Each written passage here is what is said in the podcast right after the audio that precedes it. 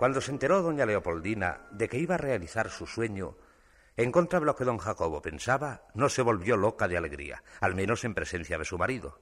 Temía que éste le riñese y que, una vez enfadado, cancelase sin apelación el viaje previsto. Bueno, Leopoldina, ¿no tienes nada que decir? Claro que sí, Jacobo. Estoy muy contenta, por ti sobre todo. Ya. Te sentará muy bien cambiar de aires. Y si además esa doctora es tan maravillosa como dicen. La doctora nos verá a los dos. A ver si gracias a ella me entero de lo que tienes dentro de la cabeza. Seguramente nada. Ay, Jacobo, qué buen humor tienes. Ah, una cosa. Espero que no empieces con tus tonterías durante el viaje. ¿A qué tonterías te refieres, Jacobo? Por ejemplo, a que digas que te da miedo dormir sola por si entra en tu alcoba un ladrón o cualquier otra cosa por el estilo. Tendremos habitaciones separadas. Ya lo sabes. A doña Leopoldina no le podía sorprender la decisión de su marido porque nunca, ni siquiera en los primeros tiempos de su matrimonio, habían dormido en la misma alcoba. Sus habitaciones en el piso de de Balboa estaban situadas en la misma zona de la casa con un tramo de pasillo a modo de frontera entre las dos. Tanto el edificio como la vivienda que ellos ocupaban eran más bien lóbregos. La decoración del piso no había sido renovada, por lo menos a fondo, desde las postrimerías del siglo pasado, y además la alcoba de doña Leopoldina era la misma que ocupara su amiga Elisa. Por todas estas cosas, los recuerdos de su vida de recién casada estaban marcados por el miedo. En muchas ocasiones, al entrar en su cuarto y encender la luz, le parecía ver allí a la primera mujer de don Jacobo. Unas veces, sentada en el silloncito isabelino, cerca del escritorio, ya minada por la enfermedad. Otras metida en la cama, tan demacrada y cerúlea como lo estuviera durante las últimas semanas de su vida, o mejor, de su larga y dolorosa agonía.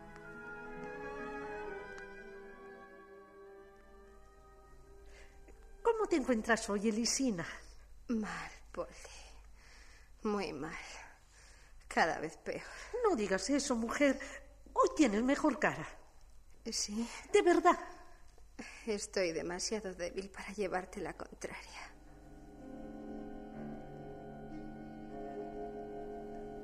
Las cotidianas visitas de Leopoldina se iniciaban indefectiblemente con el ¿Cómo te encuentras hoy? seguido del mal, Poldi, muy mal, que suspiraba la pobre Elisa. Don Jacobo a veces desmentía a su mujer desde la puerta del cuarto. Era raro que se acercase a la cama, pues debía pensar, despreciando la opinión de los médicos, que el cáncer era una enfermedad contagiosa. ¿Cómo te encuentras hoy, Elisa? Mal, Poldi. Muy mal. Tonterías. ¿Tonterías? Lo que pasa es que tienes mucho mimo, Elisa. Eso será. Cuando tú lo dices. ¿Y el negocio, Jacobo? ¿El negocio? ¿Cómo va? Regular nada más. Leopoldina te lo explicará. Yo no puedo entretenerme ahora. Tengo que hacer unas cosas. Sí, claro. Hasta luego. Hasta luego. Hasta luego, don Jacobo. Bueno, Polly, empieza. ¿Qué novedades hay? Leopoldina, Poldi, procuraba complacer a la enferma como si al hacerlo se sintiese momentáneamente aliviada del peso de los remordimientos. Pero, ¿qué culpa tenía ella de estar enamorada de su jefe desde hacía años? Además, él ignoraba su platónica pasión y por las tardes, al salir de la tienda, cuando iban juntos al piso de Núñez de Balboa, su conversación, si hablaban de algo, cosa que no ocurría con frecuencia, siempre se refería a la tienda o a la dolencia de Elisa. A mi mujer le agradan mucho sus visitas, Leopoldina. Sí, don Jacobo, ¿de verdad? Ya lo sabe usted. Leopoldina no dejaba pasar una sola tarde sin ir a ver a su antigua condiscípula, de quien se convertiría poco a poco en enfermera. Eres muy buena, Polly. Mereces toda la felicidad que no has tenido. Cuando Elisa le hablaba en estos términos, Leopoldina no podía evitar el ponerse nerviosa. Desde luego estaba de acuerdo con su amiga, pero naturalmente jamás se lo decía. Dios te bendiga, Polly. Dedicarme así tu tiempo libre. Tampoco ahora podía ser sincera Leopoldina. ¿Cómo iba a confesar que el principal motivo de su asiduidad, dejando aparte el ejercicio de las obras de misericordia, eran las cotidianas paseatas, juntos sí, pero sin rozarse siquiera con un codo, al lado del severo y para ella fascinante don Jacobo?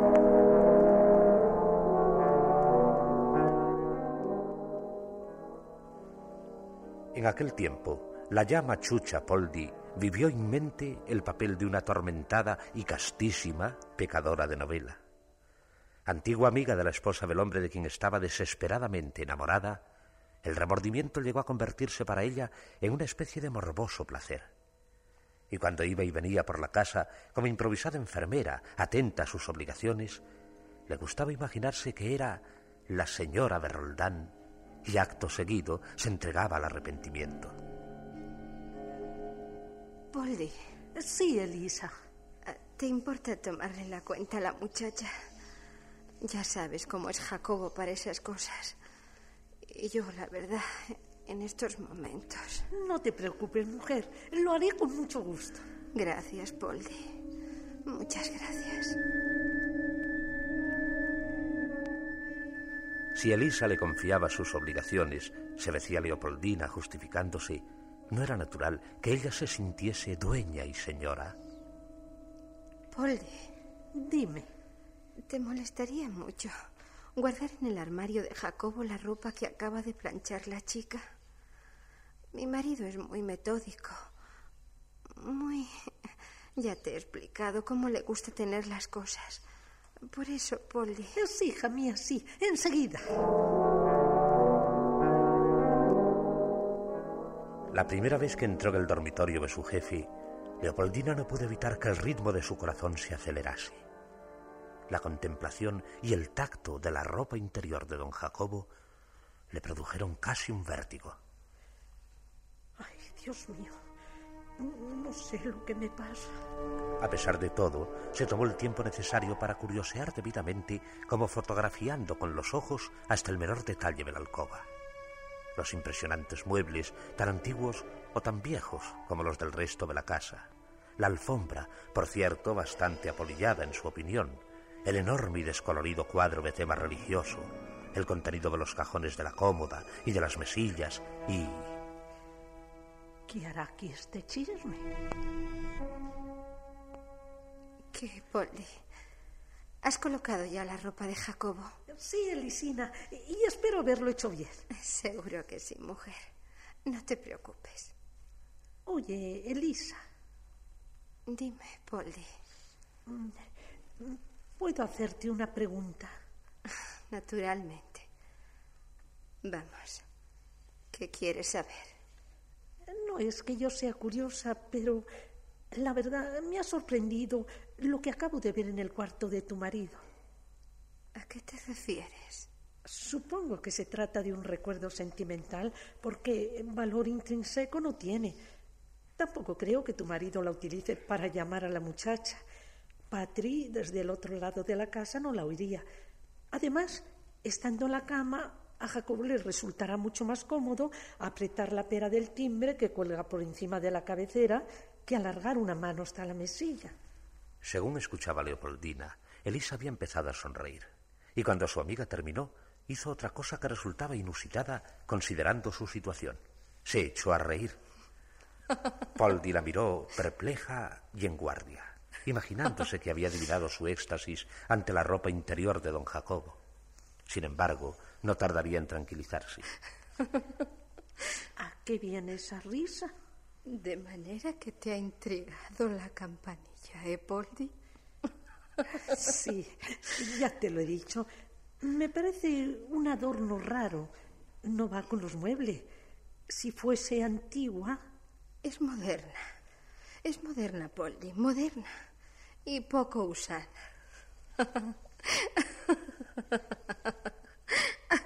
algún día. Algún día te explicaré para qué la quería Jacob. ¿Cuándo, Elisa? Algún día, Poldi. Algún día.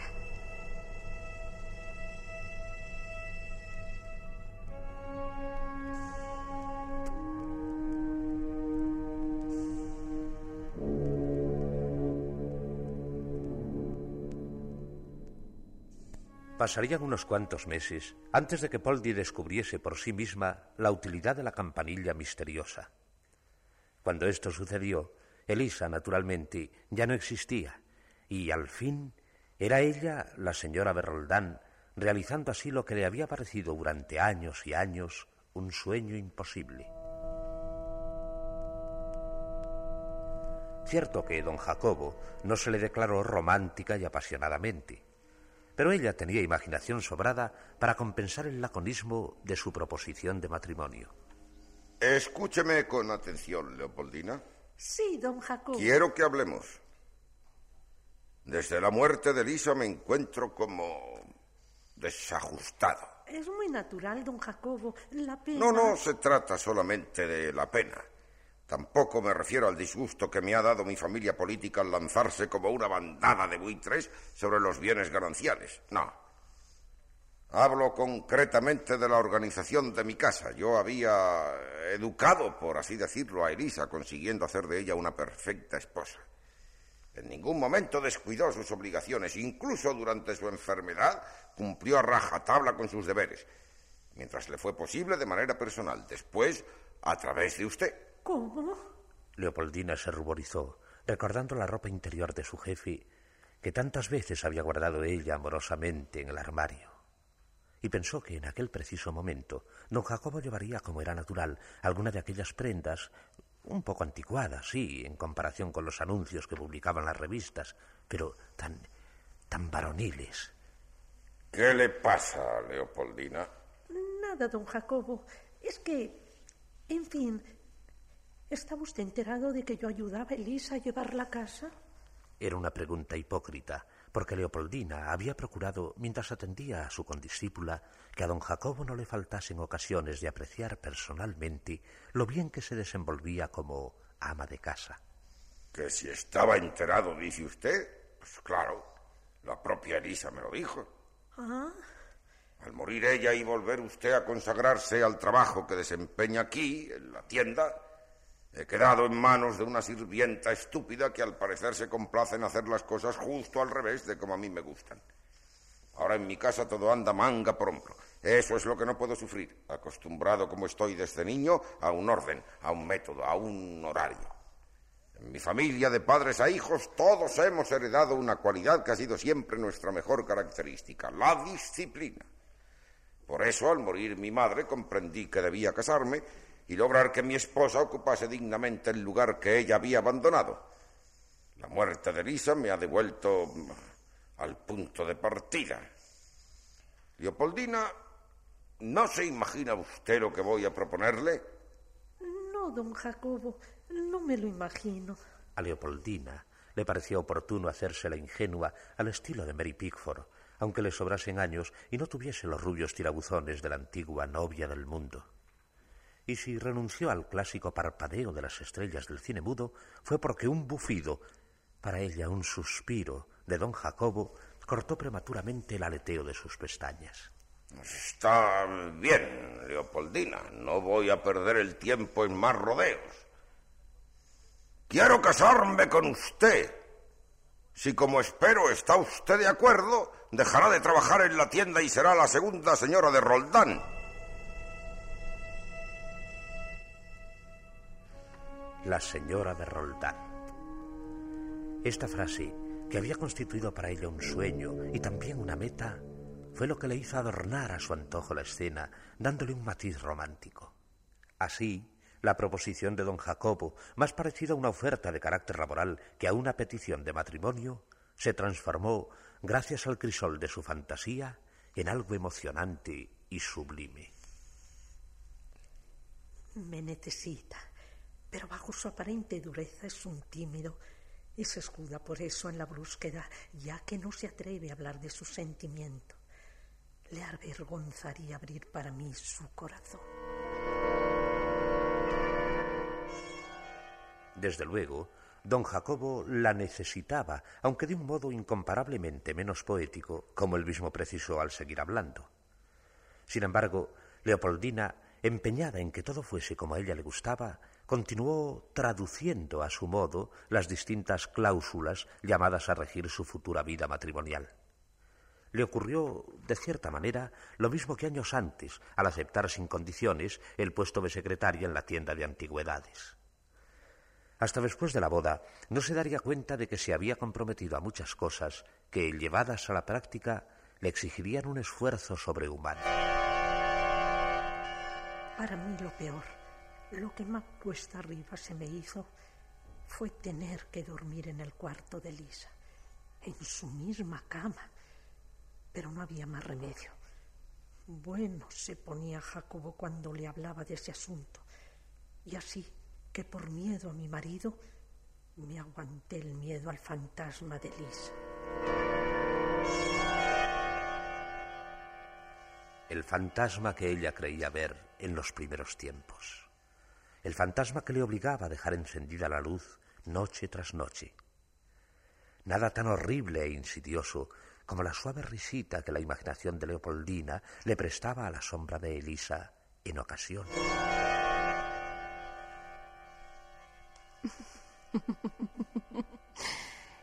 ¿Y la campanilla? ¿Eh? ¿Qué me dices de la campanilla?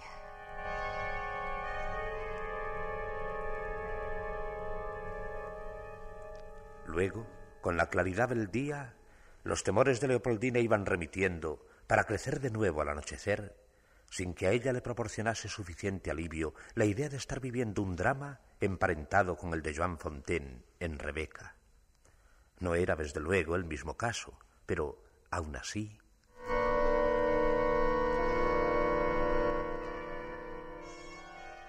Todo aquello, afortunadamente, estaba ya muy lejos, y Leopoldina, doña Leopoldina, podía dormir a pierna suelta en la cama de su antecesora, de la que había sido su rival en dos ocasiones.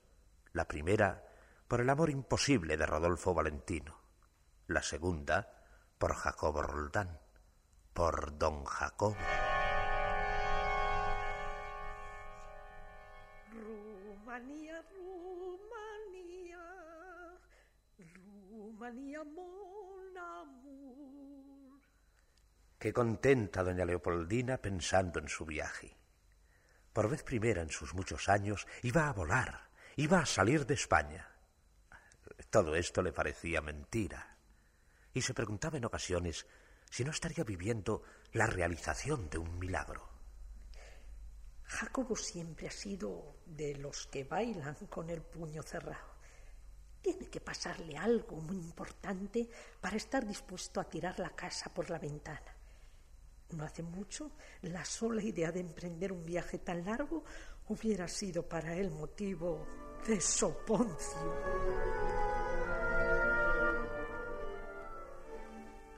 Doña Leopoldina tenía razón. Le sobraban motivos para estar sorprendida. Esto, sin embargo, no era nada en comparación con lo que hubiese experimentado de saber el secreto de Jacobo Roldán.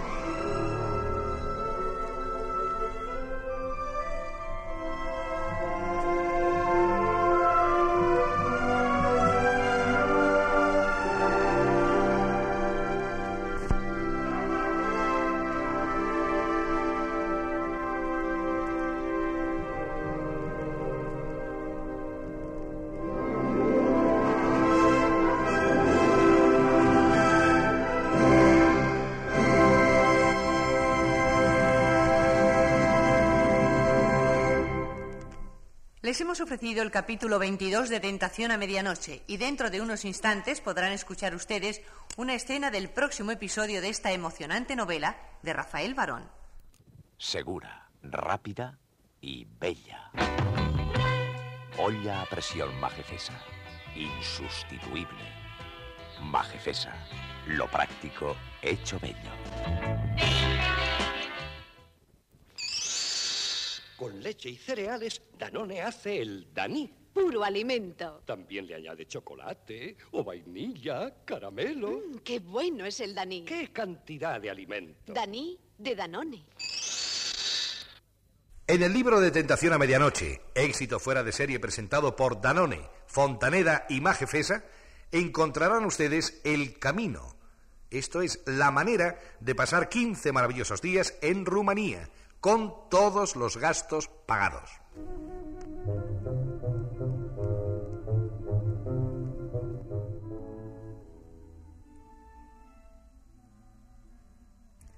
A ti, Susana, no te conviene ir sola.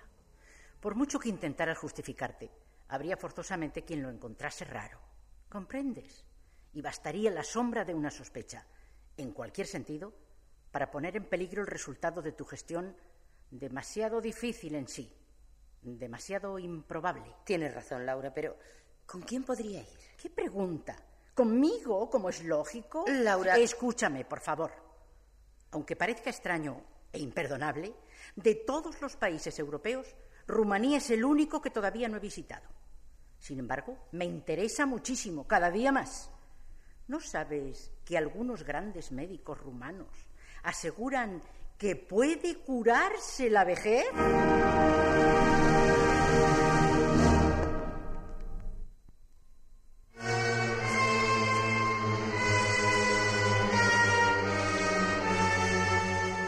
Narrador Julio Varela.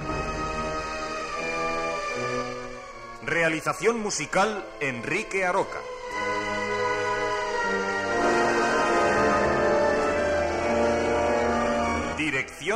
José Fernando Dicento.